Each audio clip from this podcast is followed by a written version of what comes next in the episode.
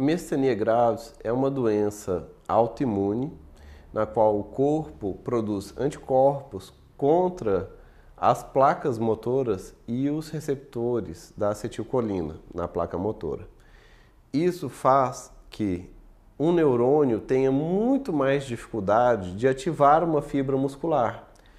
Que se considerar que aqui é a placa motora e aqui é o neurônio que chega e que tem que ficar bem coladinho perto dela e a, a superfície da mão inteira para ativar a placa motora, se você destrói tudo e fica sobrando, é como se sobrasse só uma ponta de dedo para ativar.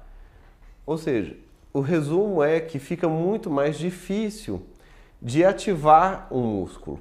E a pessoa tem que fazer mais esforço e ela cansa mais fácil, pois tem menos men é, menor número de receptores e menos vias de ativação do músculo.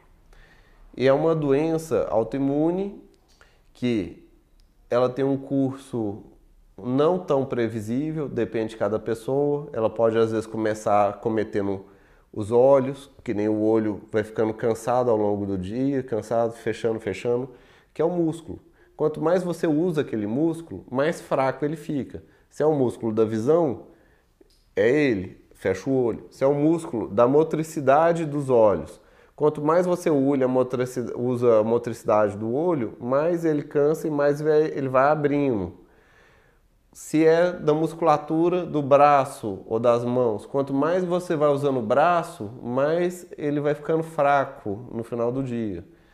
Se é da musculatura da deglutição e da respiração, que é muito grave quanto mais você vai usando, mais vai enfraquecendo. Tanto quando chega a ser uma emergência, que a pessoa tem a fraqueza da musculatura respiratória, é necessário levar de emergência, entubar e fazer todas as medidas para conter a doença naquele momento, com imunoglobulina venosa.